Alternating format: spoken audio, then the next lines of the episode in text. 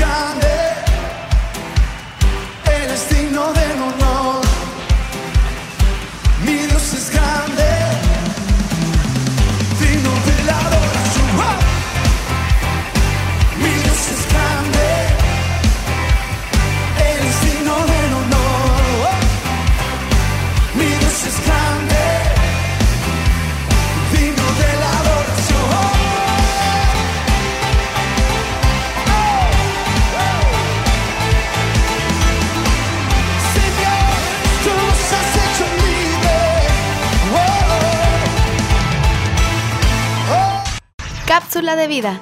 Primer libro de Juan, capítulo 2, versículo 5.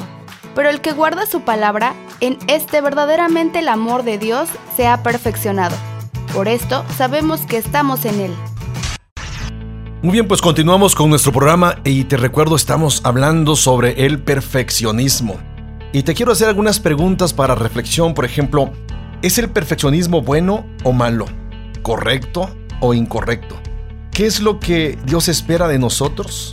O sea, Él, él espera de nosotros una vida desde esa perspectiva perfeccionista. ¿Qué opinas, hermano, al respecto de esto? Es complicado porque la, la sociedad espera una, una conducta o les, la sociedad espera ya algo del, de nosotros como individuos, pero en especial de nosotros como personas que profesamos una fe. Así es. Y es una carga que se pone sobre, sobre la gente y muchas veces se confunde el, el perfeccionismo, el, el perfecto, la perfección. Y es un tema creo que bastante relevante. ¿Qué es lo que es bueno o es malo? Eh, lo descubriremos a lo largo, creo yo, de este, de este programa juntos.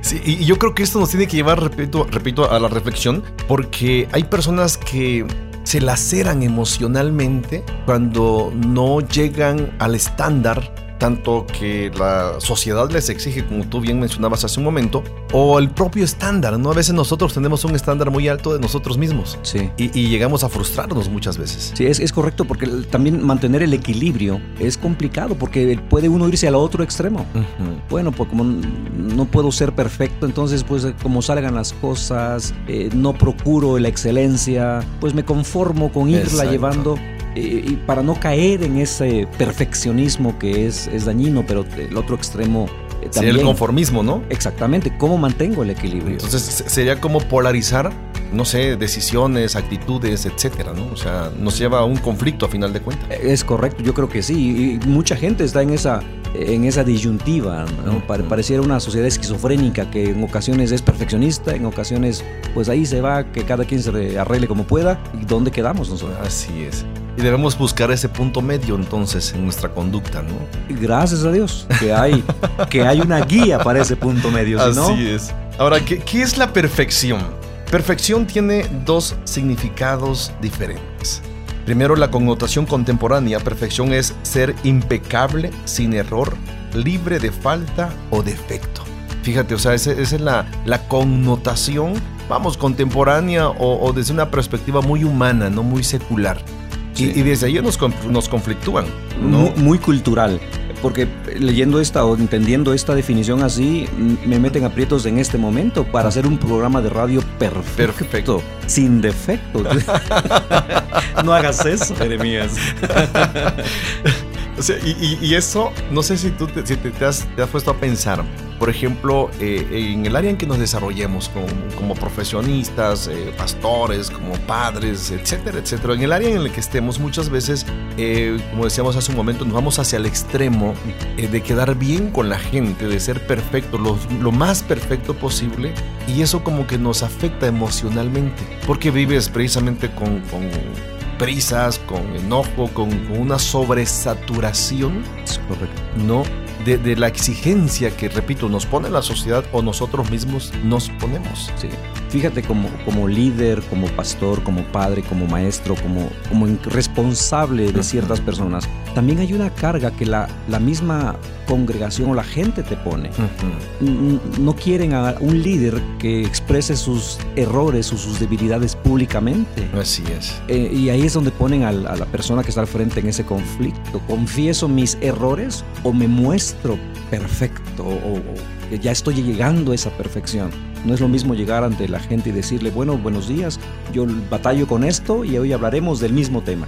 Así es. La gente, no, yo no quiero que batalle con eso. Y es una carga que se pone sobre sí, sí. el responsable. Hace, hace, un tiempo yo le hacía un comentario a una persona, eh, precisamente estábamos en un tiempo de terapia, y, y, yo le decía, es que yo tengo defectos, ¿no? Y, y, a veces, digo, yo discuto con mi esposa, ¿no? Y me enojo.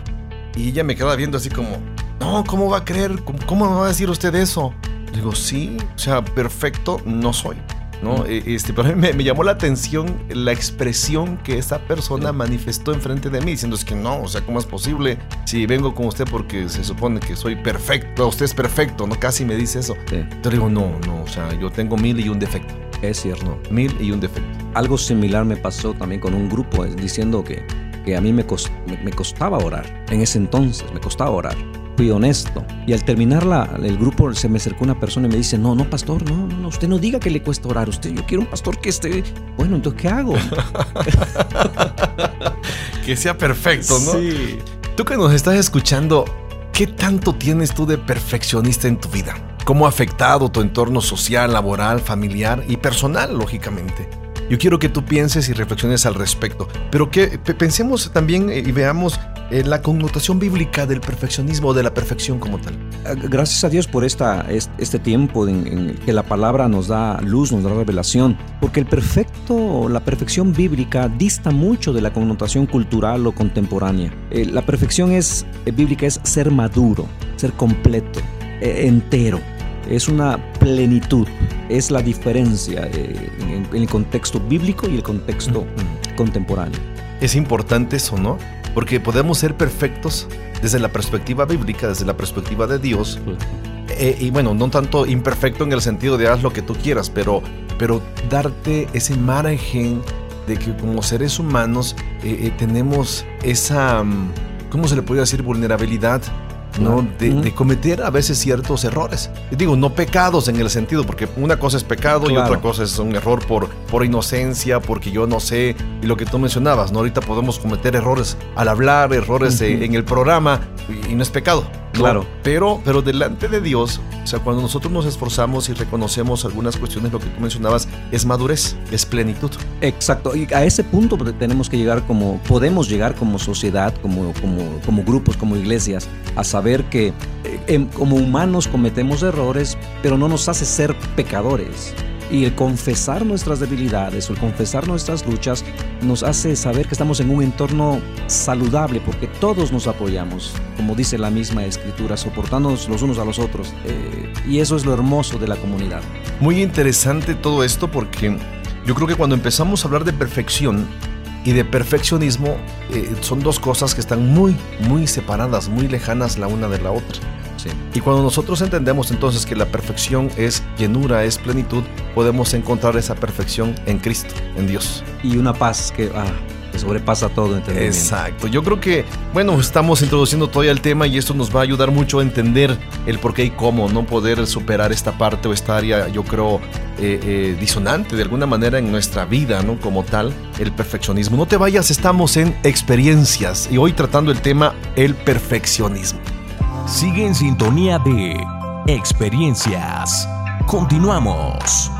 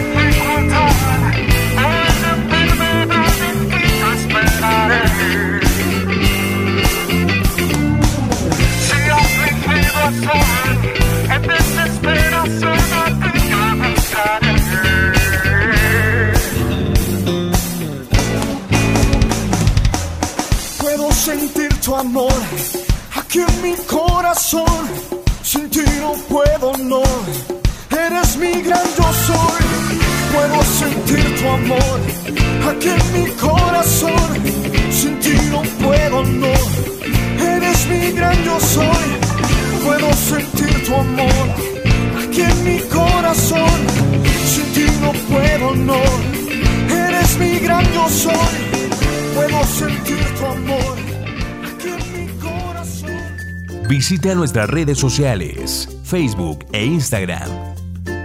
Vive una experiencia en tu corazón. Pues estamos de regreso en nuestro programa Experiencias y hoy te recuerdo estamos tratando, abordando el tema de el perfeccionismo.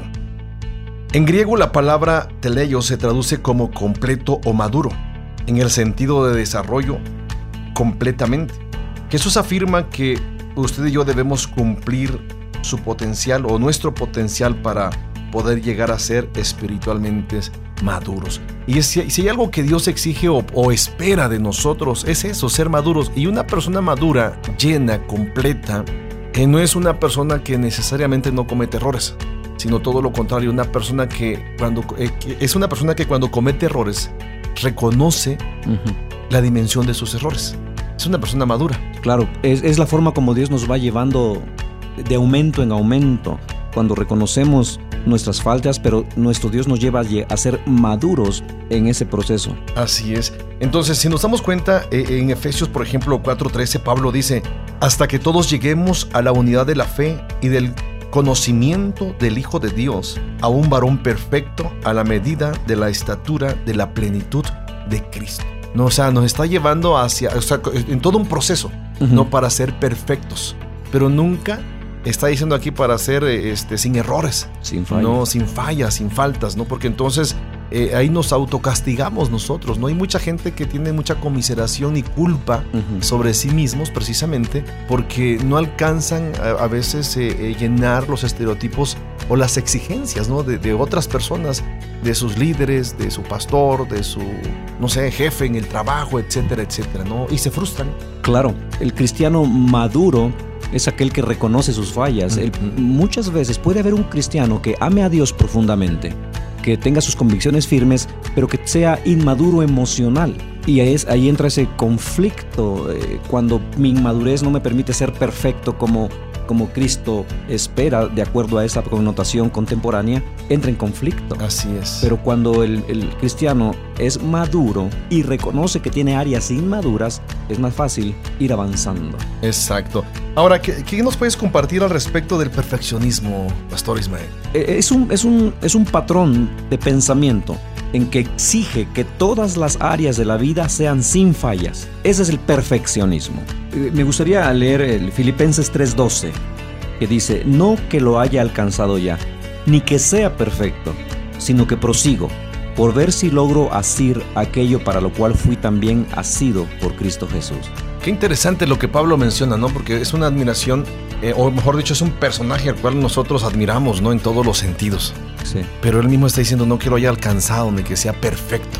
O sea, él sabía de sus luchas, sabía de sus eh, debilidades, sabía de, yo creo que hasta de sus errores, ¿no? Que tenía como persona.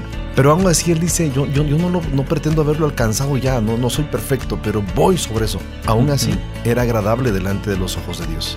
Sí, es el mejor ejemplo que tenemos. También el mejor ejemplo creo yo es nuestro Señor Jesucristo, que, que tuvo una vida perfecta y, y, expresó sus emociones de manera equilibrada, madura, porque tuvo experiencias emocionales. Se, se, enojó en el templo, lloró eh, ante la tumba de, de, Lázaro, se sintió triste, conmovido. Y, y eso no, no, fue, no fue una persona imperfecta, fue una persona madura, nuestro mayor ejemplo. Y el apóstol Pablo, por supuesto, un, un héroe, es de mis personajes favoritos. Exacto. Ahora, si nos damos cuenta, eh, fíjate que, por ejemplo, eh, hay, hay, algunos patrones negativos del perfeccionismo. Uno de ellos es el legalismo. Y el legalismo tiene que ver precisamente con un apego estricto a las reglas y reglamentos religiosos con la esperanza falsa de ser más justo. Por ejemplo, hay personas que dicen, si falto a la iglesia, Dios eh, no me va a bendecir. ¿No? Eso es, es muy típico, ¿no? Sí.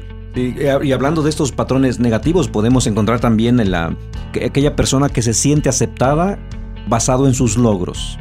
Piensa que es, que es aceptada por Dios o por las demás personas cuando logra y con cuánta perfección ejecutan sus tareas. Eh, aquella persona que dice, siento que yo seré aceptado si hago las cosas bien en todo lo que hago. Así es. Es, es también un error. Pero ¿hasta dónde eso nos puede afectar, hermano? Eh, el hecho de, de, no sé, ser legalistas, o sea, con nosotros mismos, y lógicamente eso va a afectar en nuestro entorno, a las Claro. personas.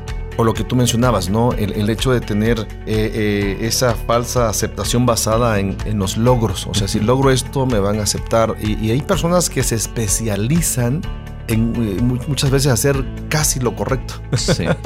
Fíjate que esto tiene que tiene un impacto mm, de cómo crecemos. Yo pasé una experiencia trágica de niño y, y eso me hizo una persona insegura y querer recibir la aceptación de las personas en base a, a- a los logros. logros. Yo quería ser aceptado por esa, esa, esa, esa tragedia que, que pasé de mi infancia.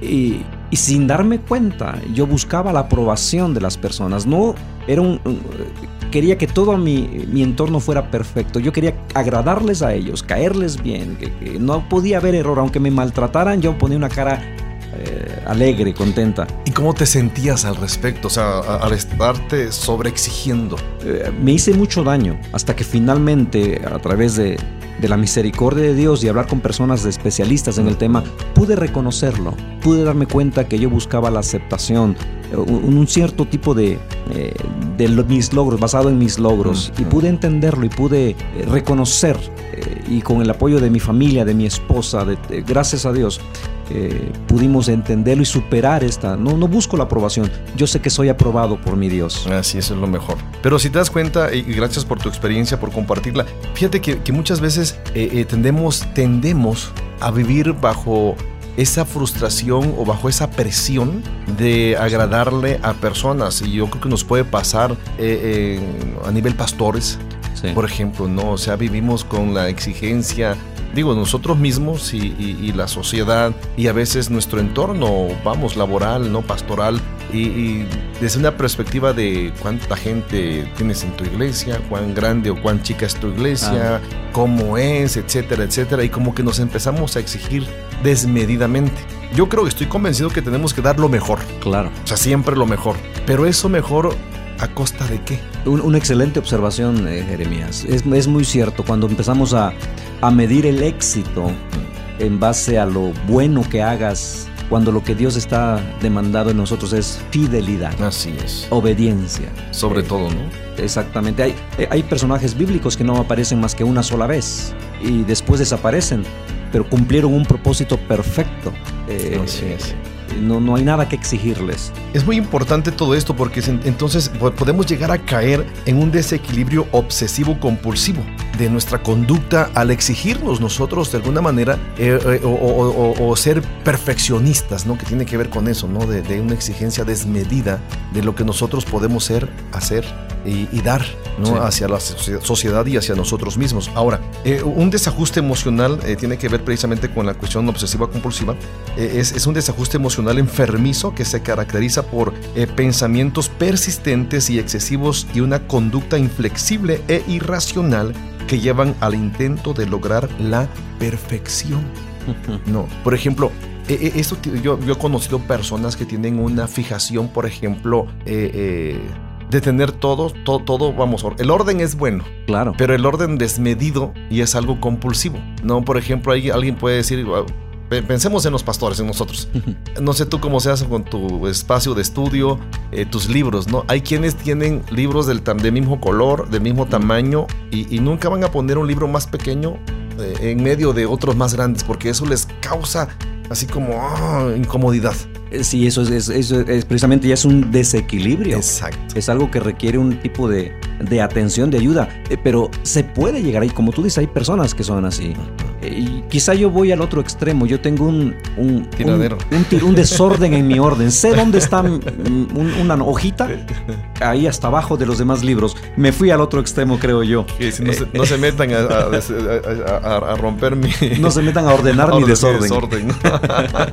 ok, entonces pe- pasemos a otro punto, otra cuestión importante que tiene que ver con la cuestión del perfeccionismo. O sea, eh, eh, tenemos que checar, por ejemplo, la excelencia. Eh, decíamos hace un momento, hay quienes dicen, dicen, pues no soy perfeccionista, pero igual, Como salga. como salga. Sí, no, no, no. O sea, so- son los extremos que debemos nosotros tomar muy en cuenta. claro. Entonces, ¿qué, qué es la excelencia? La excelencia es estar por encima del promedio extendido o sobrepasado, lo, sobrepasando lo ordinario. ¿Qué pide Dios de nosotros? ¿Pedirá excelencia? Y creo que el estándar del cristiano es ese, Es excelencia. es la excelencia. El cristiano, por definición, pensaría yo, no puede ser, eh, no puede estar en la medianía. Ujú. no puede estar en el conformismo. El cristiano puede estar contento en su situación, pero buscando siempre la excelencia, porque es como un, es como un mandato, ¿no? Es, es, es exceder, eso es lo que está diciendo la, de- definición. Ir más allá, sobrepasar. Primera de Corintios 12:31 dice, procurad pues los dones mejores, mas yo os muestro un camino aún más excelente. Excelente. Ese es nuestro Dios. Ahora, otro mandato divino en cuanto a la excelencia, como tú mencionabas como parte también del exceder, es sobrepasar. Y, y sobrepasar eh, debe, tiene la connotación precisamente de tener excelencia, precisamente. ¿En qué sentido dice la palabra? Y ciertamente, aún estimo todas las cosas como pérdida por la excelencia del conocimiento de Cristo Jesús, mi Señor, por amor del cual he perdido todo y lo tengo por basura para ganar a Cristo. O sea, es, es- es sobrepasar tu propia, de alguna manera, exigencia en el buen sentido. Me, me viene a la memoria precisamente, eh, eh, eh, en base a esto, cuando Jesús eh, reta a sus discípulos, ¿no? De ir a la segunda milla. No, o sea, es, es- es sobrepasar, es hacer algo más de lo que se te pide. Sí, es, es como en las bienaventuranzas. ¿no? Ustedes han escuchado que se les dijo esto, más yo digo esto. Exacto. Y sube el estándar, Exacto. sube el nivel, porque ese es, ese es el Dios que tenemos. ese- Y no es perfeccionismo, no, no, no. es, la- excelencia. Es, la buscar la meta excelente, es lo que está en nues- nuestra actitud, nuestra disposición. El proceso es ahí donde nosotros nos, nos atoramos. Perfecto. Otro, otro punto importante, de, yo creo que es un mandato divino, este, es, es estar por encima, vamos, del estándar, ¿no? Por ejemplo, eh, eh, eh, esto tiene que ver con abundar, tener excelencia. Así también vosotros, dice pues que abundéis en dones espirituales, dice que abundan en dones espirituales, procuren abundar en ellos para edificación de la iglesia. Entonces, si el Señor está hablando de, de abundar, está hablando de crecimiento, está hablando de multiplicación y, y el precepto o el concepto primario de Dios para con el hombre fue ese, desde el principio. Adán, Dios le dice a Adán, ¿sabes qué? Los voy a poner acá, ya les di la plataforma para que ustedes tengan todo lo básico, lo esencial, la materia prima para fructificarse, para multiplicarse y para sojuzgar. Entonces Dios capacitó al hombre para, para ser pleno, para tener eh, todo eh, eh, eh, lo necesario para ir más allá de sus barreras. Eh, Entendiendo hasta ahora entonces, estamos viendo la diferencia entre la exigencia de perfección Exacto. y el deseo de alcanzar la la excelencia. Una cosa es el perfeccionismo humano, contemporáneo, cultural, y otra cosa es el mandato bíblico de la excelencia, que, que como hemos visto es exceder, sobrepasar, estar por encima. Y esto no basado en nuestras fuerzas, sino No. confiando en el, en el poder de Dios. Y eso trae disfrute, lo disfrutamos, trae deleite, o debe traer deleite. Aún a pesar de nuestras eh, imperfecciones. Exacto. Eh, Es hermoso. No. Ahora, la otra, otra cuestión en este punto es examinarse. ¿Está usted confiando en su propia fortaleza O en Dios. o en Dios? O sea, tenemos nosotros, o sea, cuando nos examinamos y decimos, ok, estoy dando lo mejor, pero lo estoy haciendo en Dios o en mí. El perfeccionista se ve a sí mismo y se compara a sí mismo con los demás. Exacto. El que busca la excelencia, Dios es el estándar, entonces, y Dios es quien nos, nos va midiendo. Eh, no, no, es un, no es un conformismo, no es un dejarlo al, ahí se va, sino es reconocer que mis fuerzas, como, como dijo Pablo, yo ya hice lo que pude. Yo ya corrí la carrera, yo ya peleé la buena batalla. Exacto. Ya por lo demás me queda esperar. Y ahí es lo que fue la excelencia en Pablo. Y disfrutó. O sea, Me- cada- o sea, la diferencia es esa, ¿no? Sí. O sea, un perfeccionista no disfruta lo que hace, aunque lo haga bien. Y le amarga la vida a los que están junto a él. Sí. ¿Conoces personas así? Me han contado de algunas. Y yo creo que, que tenemos un problema, ¿no? Yo esta- estaba checando, por ejemplo, este tema. Y yo digo, a veces nosotros como pastores caemos en ese perfeccionismo, Sí. porque queremos agradar al hombre.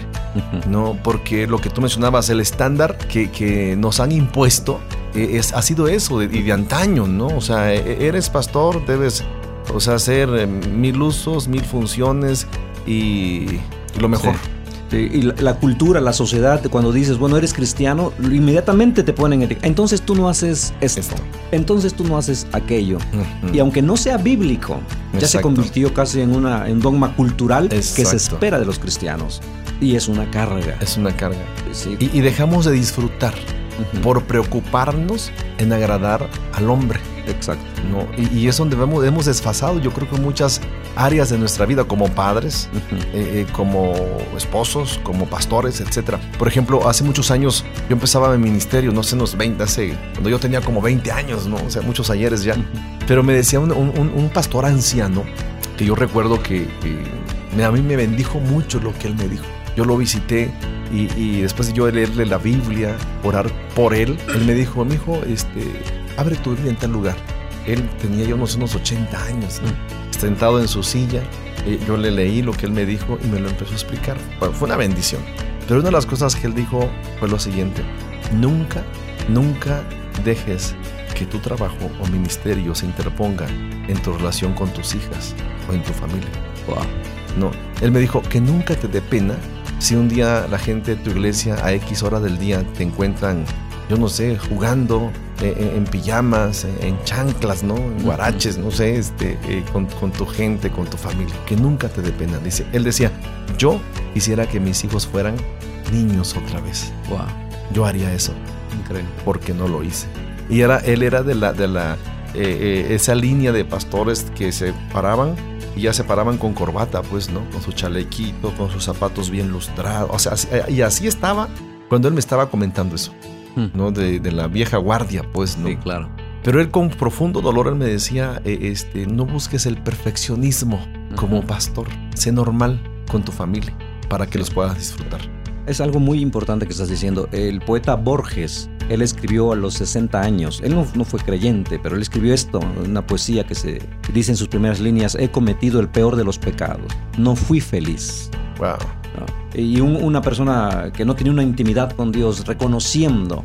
Ahora te imaginas, eh, qué triste es ver la realidad, que hay muchos pastores amargados, frustrados, eh, por una carga cultural del perfeccionismo. Imagínate. Y, y quizá en algún tiempo el mismo liderazgo procuraba dar ese mensaje de perfección. Ujú. Procuraba que la gente los viera como ellos perfectos. Y esto creó una barrera entre la sociedad y el, y el cuerpo de Cristo. Ujú. Porque la sociedad decía, no, yo no puedo ser perfecto como ellos. Yo batallo con muchas cosas. Exacto. Y en la iglesia se espera que yo sea perfecto, entonces no puedo. Creó una barrera. Pero gracias a Dios por espacios como estos en que, en que se aclara el contexto bíblico. Así es. Que los, los que amamos a Dios eh, luchamos con algunas áreas. No somos perfectos, pero aspiramos a la excelencia. Así es. Y el mismo Señor Jesús, ¿no? Les refutó a los fariseos. Ustedes imponen cargas. Que ni ustedes pueden llevar. Exacto, ¿no? Entonces, veamos otras cuestiones así de manera rápida. Por ejemplo, eh, eh, el perfeccionismo lo que va contrario, vamos a la excelencia, ¿no? El Por ejemplo, la exigencia de, de la, de la perfección eh, este, tiene que ver precisamente con, o muchos piensan con, lo mejor que puedo hacer no es suficiente. Sí. Y se trauman.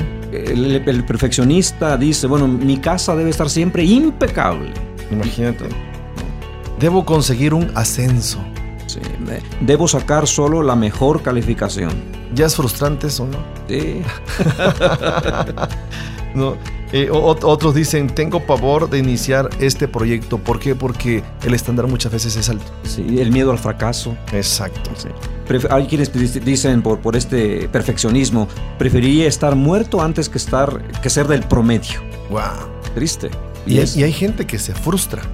Y, y fíjate que hay padres o habemos padres que a veces exigimos, tendemos a exigirle eso a los hijos. sí.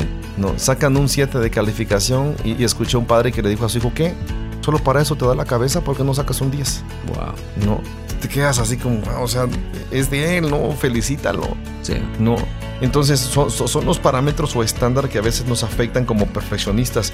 Otros dicen, lo hice mejor que mis amigos. La comparación. La comparación. Oh, no puedo estar en paz si no está hecho perfecto. Es doloroso ser un fracaso. Yo siempre digo, el que, el que nunca fracasa nunca va a dis- disfrutar la victoria. Claro, no, no, no, hay manera. Hay quienes solamente viven pensando, lo tengo que hacer mejor, lo tengo que hacer mejor. Ahora, chequemos algunas cuestiones sobre el deseo de la excelencia. Por ejemplo, muchos dicen, estoy satisfecho con dar lo mejor.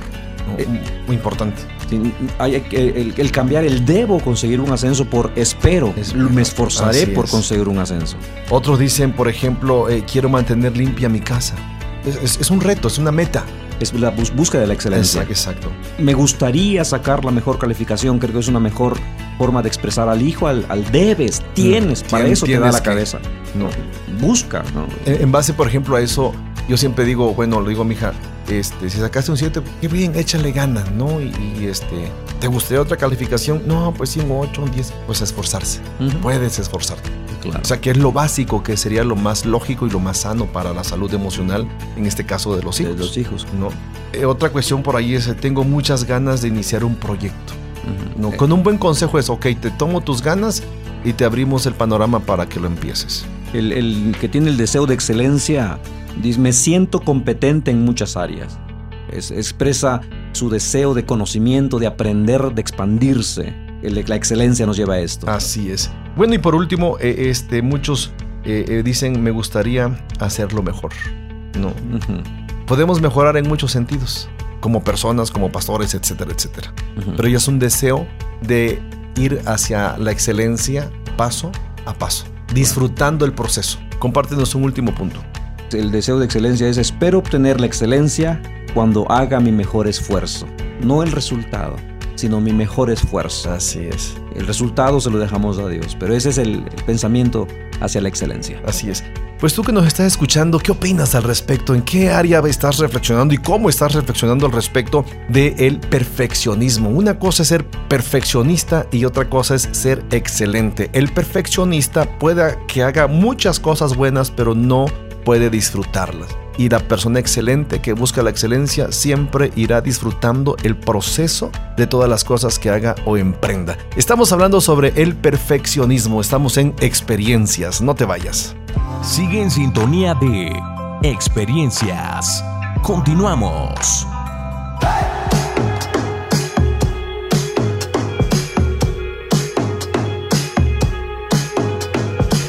Siento tu amor palpitar en mi pecho, tu corazón.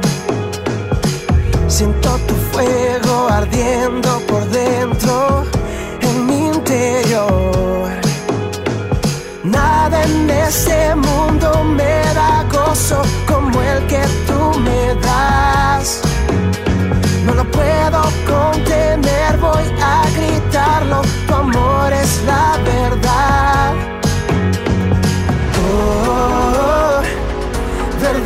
verdadero amor. Enciende mi corazón, quiero proclamar y voy a gritar. Por ti yo viviré.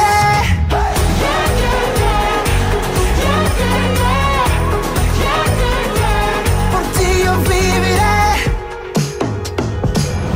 Que mi vida hoy sea el reflejo de tu amor.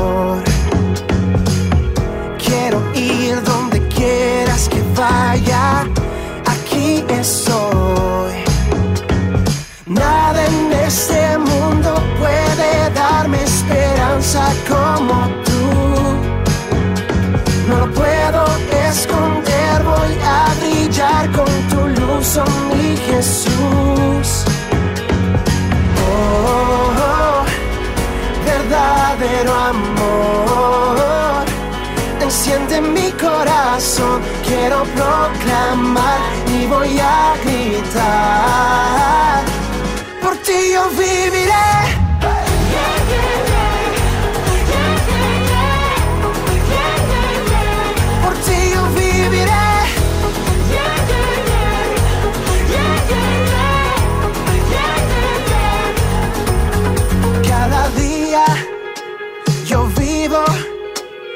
Para tu gloria, Dios.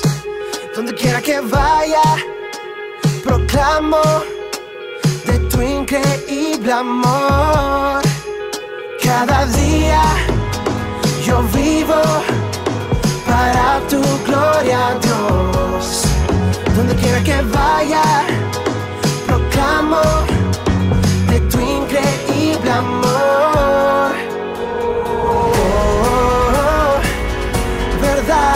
amor, enciende mi corazón, quiero proclamar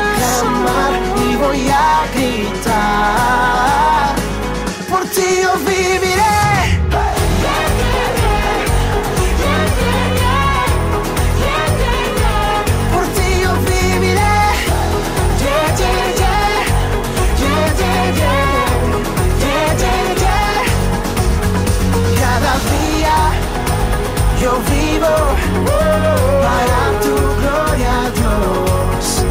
Donde quiera que vaya, proclamo de tu increíble amor. Cada día yo vivo para tu gloria, Dios. Donde quiera que vaya, proclamo de tu increíble amor. ¿Sabías que? ¿Sabías que? Una de las primeras definiciones sobre el perfeccionismo es de Karen Horney, quien ponía el énfasis en lo que llamaba la tiranía de los debes. Señalaba que el perfeccionista no tiene tanto en su mente lo que ha hecho, sino más bien lo que debería haber hecho y todavía no ha realizado. Otras definiciones destacan la excelencia de los resultados que el perfeccionista debe alcanzar, la característica de que sus objetivos son mucho más elevados que los del resto de personas, que tienen un pensamiento rígido, una autocrítica muy elevada y además que la ansiedad y el sufrimiento es una constante en sus vidas. Bueno, pues continuamos con nuestro programa Experiencias y te recuerdo que seguimos tratando el tema de el perfeccionismo. ¿Has conocido algún perfeccionista? ¿Cómo puedes relacionarte con él y cómo puede afectar precisamente una persona perfeccionista al estándar que nosotros podemos dar o tener como personas? Eh, la Biblia dice, pero gran ganancia es la piedad acompañada de contentamiento. El perfeccionista es una persona a la que es imposible complacer porque nunca se siente complacido consigo mismo.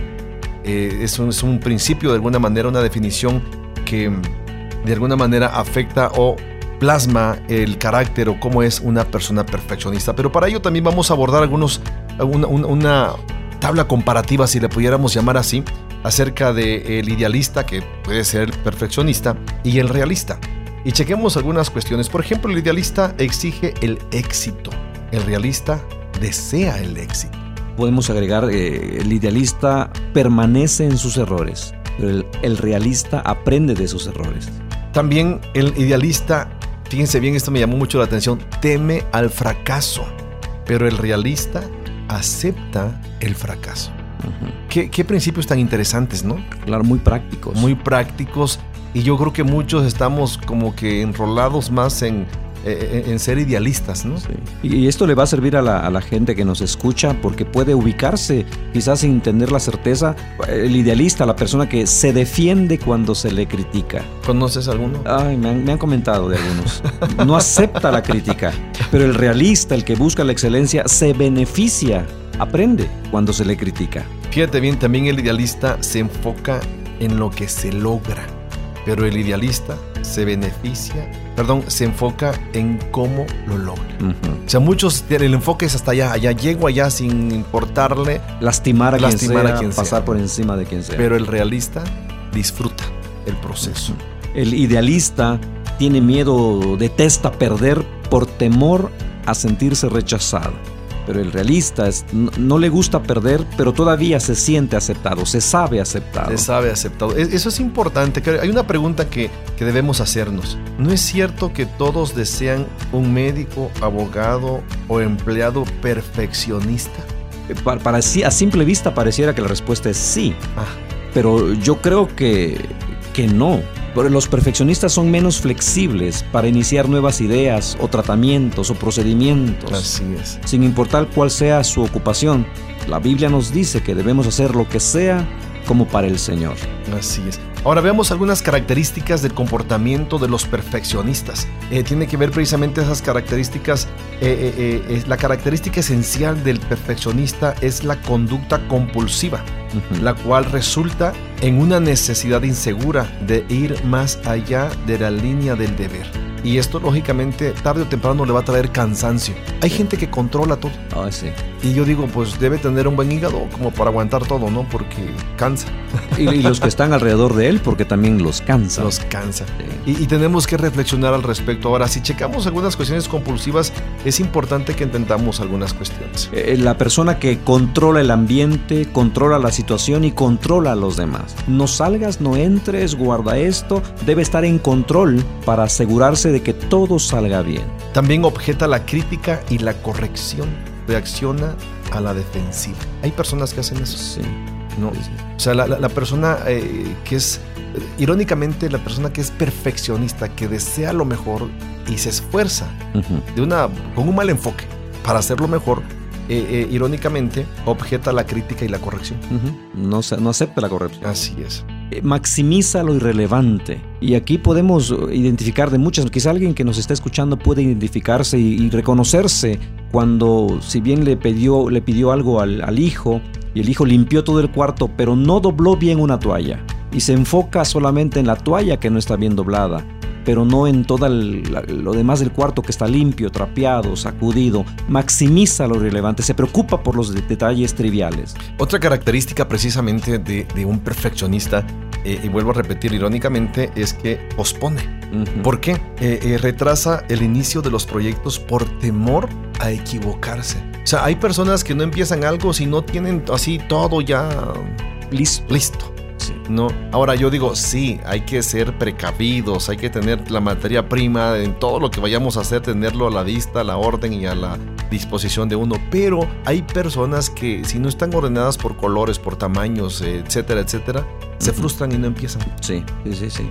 También la- la- el- el- cuando ya es una, una compulsividad, el perfeccionista subestima el tiempo necesario para concluir tareas. Eh, se compromete a hacer más de lo que puede cumplir, motivado porque nadie más lo puede hacer bien. Eh, Te, te ayudo, no, no, no, no, no, porque no, no lo vas a hacer bien, lo hago yo. Y, y quiere hacer las 20 tareas y después se preocupa o se queja porque no recibe ayuda, pero no permite ayuda porque nadie lo hace como esta persona. Mira, escucha este otro, yo creo que nos vamos a identificar muchos, ¿no?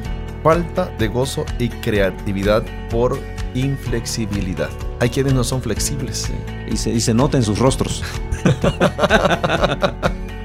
Sí, o sea, si, si no es como yo dije, no sirve. Si no está bien No. hecho. Si no predicas como yo predico, no predicas. No lo haces bien. no lo haces, te sientas, Sí. ¿no? Entonces, entonces, tenemos un conflicto a veces eh, eh, desde esa perspectiva, ¿no? Eh, eh, este, de cómo poder ir confiando en las personas y darles el, el- la confianza, el derecho, ¿no? De, de la duda y de fallar de alguna manera en algún momento para aprender. Yo creo que eh, eh, debemos ser conscientes que algún día nosotros fuimos personas que cometimos errores Claro. en algunas cosas que hoy hacemos. Por ejemplo, había una, hay una frase que un amigo en alguna ocasión dijo, Dios, Dios también corrió, corrió riesgo conmigo Mm, al darme el ministerio. claro. Claro, Y- tiene todo el sentido. Y a veces nosotros no queremos correr riesgos. Sí. Somos inflexibles. El fundador de la compañía Nike, él, él dijo una máxima, dile a las personas qué hacer y deja que te sorprendan en el cómo lo hacen. Wow. No les digas cómo hacerlo, porque ese es el controlador, Sí, el perfeccionista. Quiero que hagas esto, pero así y así y así. Ujú. No, no, no, deja que te sorprendan como el, el cómo lo hacen. También el perfeccionista sacrifica las relaciones por los proyectos. Y esto es doloroso. Cuando es más importante el- la meta que la relación. Lastiman a las personas que están junto a él, a- junto a ella, con tal de que se haga el proyecto como ellos quieren. Sí, fíjate también otra, otra cuestión de las características del comportamiento del perfeccionista es que imagina el rechazo de otros. O sea, digo, Lo es, imagino. eh, me imagino es que si no lo hago bien, me van a rechazar. Sí. Eh, tiene dudas para tomar decisiones. Pospone las decisiones porque no está del todo cierto si es la decisión correcta. Nunca toma decisiones. Nunca. eh, Otra cuestión es que expresa intolerancia hacia otro, crítico e impaciente con los errores y debilidades de otros. cuando olvidamos que ya nuestro Señor nos, nos pasó de muerte a vida, nos aceptó, nos amó, aún con nuestras imperfecciones. Me permites leer eh, Romanos Claro, claro. cuando dice, ahora pues ninguna condenación hay para los que están en Cristo Jesús, los que no andan conforme a la carne, sino conforme al Espíritu. Porque la ley del Espíritu da vida en Cristo Jesús, me ha librado de la ley del pecado y de la muerte. Si te das cuenta, entonces hay algunas cuestiones que nosotros, bueno, después de haber comentado estas cosas, estos, estos- estas características, deberíamos como evaluarnos, ¿no? Eh, reflexionar al respecto. No sé tú cuántas cosas eh, puedas Sí. haber identificado. Yo identifiqué dos, Algunas. tres, cuatro, cinco, seis.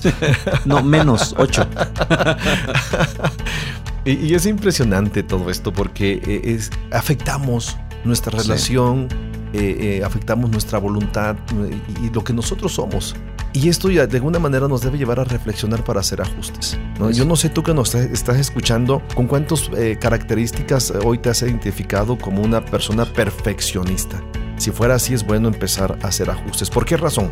Porque también hay síntomas físicos de los perfeccionistas. La repercusión en, en nuestro cuerpo. Así es. Una de ellas es dificultad para relajarse y culpabilidad si no están trabajando todo el tiempo. Hay quienes hasta el, el descanso lo consideran una pérdida de tiempo. Exacto. Tengo que estar haciendo algo. Imagínate. Entonces a mí me llama la atención, no se relajan Ujú, ¿no? y afectan lógicamente a otros. claro. Pu- Puede haber casos extremos en que la- el perfeccionismo afecta físicamente, que puede provocar cierto tipo de artritis, tensión muscular. Hay personas que tienen poco, poco sueño o se van al extremo, todo el tiempo están eh, do- queriendo dormir. Hay desórdenes alimenticios como la anorexia, la bulimia. eh, se puede padecer hipertensión, incluso afectar hasta en el área íntima en la pareja con la impotencia sexual. Hay, mareos, eh, problemas estomacales, enfermedades del corazón. Y creo que este, el poder mencionarlo es, es necesario porque es de los problemas que pocos lo identifican en uno mismo. Así es. Un buen ejercicio para que nos escuchan es, además de evaluarse a sí mismos, pregúntenle a su pareja, pregúntenle a sus padres, a sus hijos, pregúntenle a sus empleados, a sus compañeros de ministerio, oye, ¿crees que yo soy perfeccionista? O en algunos de estos puntos que escuché en la radio, eh, dijeron que eh, puede ser una obsesión compulsiva. Siendo honestos, ¿crees que yo puedo caer ahí? Creo que habrá, habrá muchos que seremos sorprendidos cuando las personas nos, nos den su respuesta. Sí, sí. ¿Crees que soy perfeccionista? Terminando el programa te lo digo.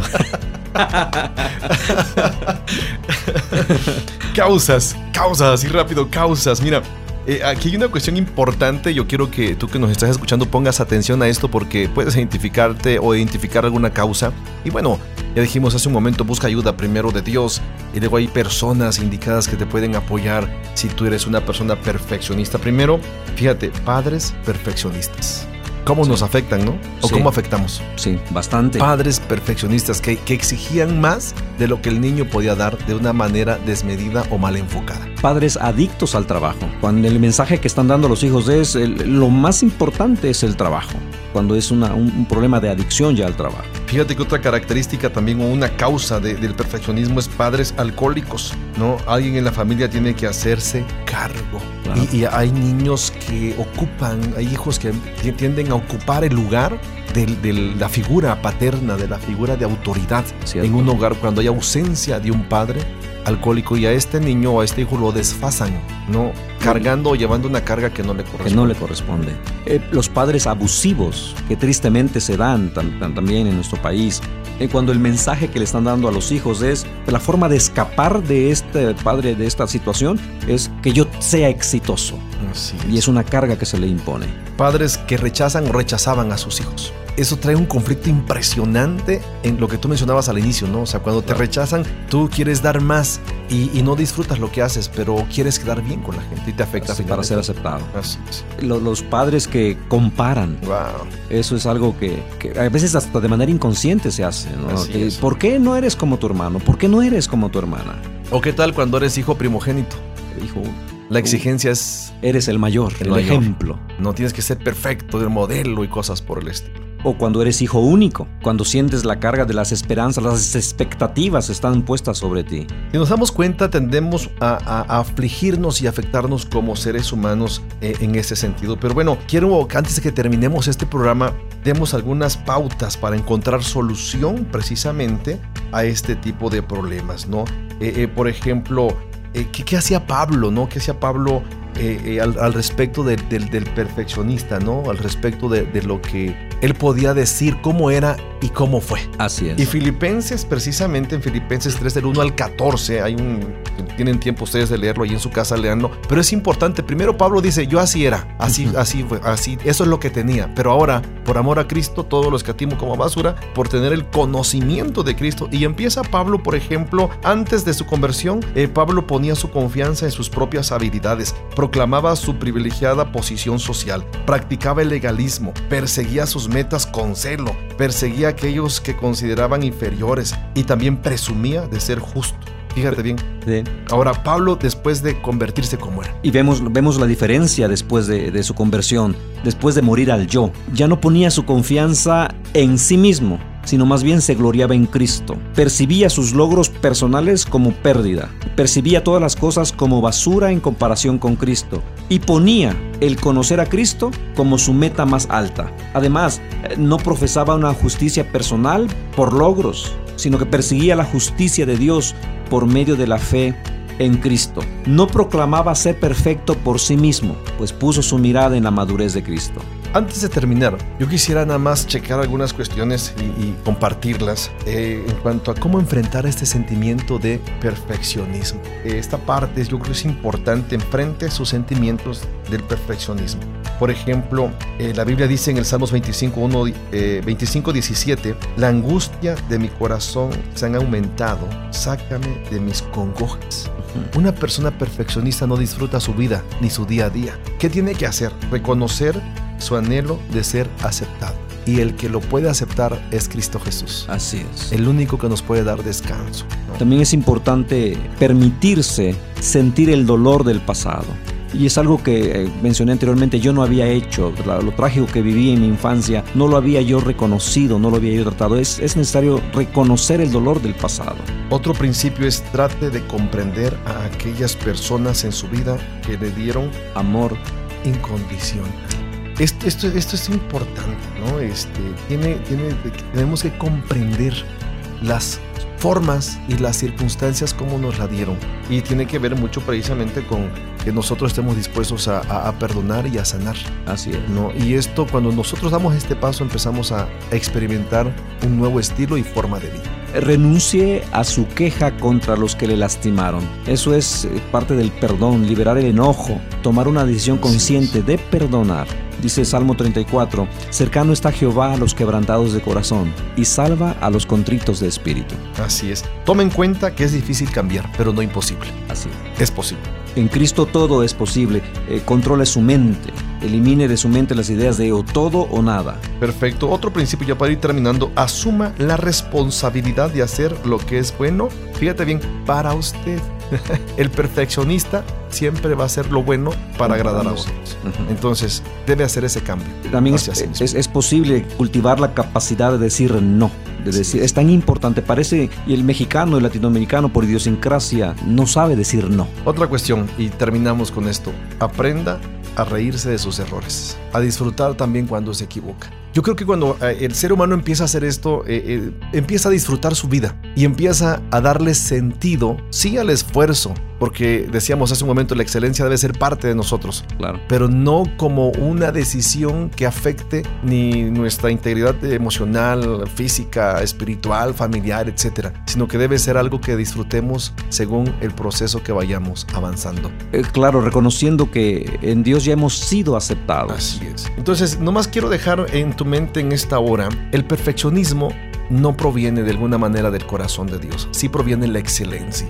Y Dios quiere que disfrutes tu día a día haciendo y esforzándote para hacer las cosas bien. Por eso el salmista decía en el Salmos 37:4, deleítate a sí mismo en Jehová y Él te concederá las peticiones de tu corazón. Confía en Él y Él hará. ¿no? Y vamos a disfrutar eso eh, en Dios, la excelencia, y dejar de preocuparnos de ser perfeccionistas para agradar a otros o para lograr aceptación. Mi hermano, pues el tiempo se nos ha acabado. ¿Quieres aportar una última, un último comentario al respecto a nuestra audiencia? Agradecer la, la, invitación, Jeremías, y decirle a cada uno que está escuchando este, este mensaje que cuando llegamos a entender el, el amor incondicional de Dios, el amor eterno de Dios, tenemos libertad, liberación Y si Él nos quita de esta carga porque nos ha perdonado y nos ha aceptado, lo mejor que podemos hacer es también amar a quienes están a nuestro, alrededor, orar por ellos, aceptarles y pedir a Dios que continúe su obra en nosotros. Gracias por la invitación, Jeremías, gracias por este tiempo. No, pues a ti, eh, Pastor Ismael, fue una bendición y un gusto tenerte entre nosotros. Gracias por tu aportación, por tu participación en este programa. Y bueno, pues síguenos escuchando